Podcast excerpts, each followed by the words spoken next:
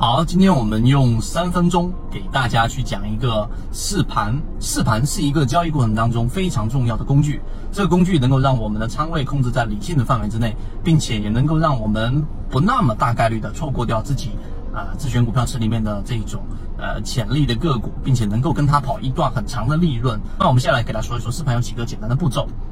第一，你要做试盘，首先你要知道试盘的目的是什么。试盘的目的啊，它并不是我们说，呃，这个要去在哪一个位置上我就下定论，马上重仓给它，而是要去了解这一只个股的股性和自己的模型判断是不是一致的。第二点，那么在实际交易过程当中，我们应该怎么做呢？第一，我们先要有一个模型。筛选出我们要去试盘的标的，这些标的一定很少啊。我们自选板块里面有可能十几只、二十只，对吧？最多的时候没超过三十只。然后我们缩小范围，可能只有三只到五只的是我们一级关注范围。举例子，A、B、C、D 四个这个标的，这是第一点。第二点，然后呢，当这样的个股进入到我们观察的范围的买点，有第一类型、第二类型和第三类型。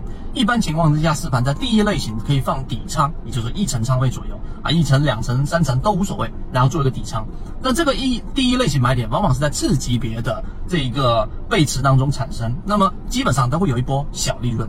这个小利润，它会把这只个股从中枢下下沿，然后呢拉回到中枢附近，然后呢再有一次回踩。那么到第二类型买点的时候呢，我们就要关注次级别的一个强度了。这个时候，你可以把底仓的仓位，然后逐步再降低，可能只留一点点而已，也可以把这只个股全部清掉。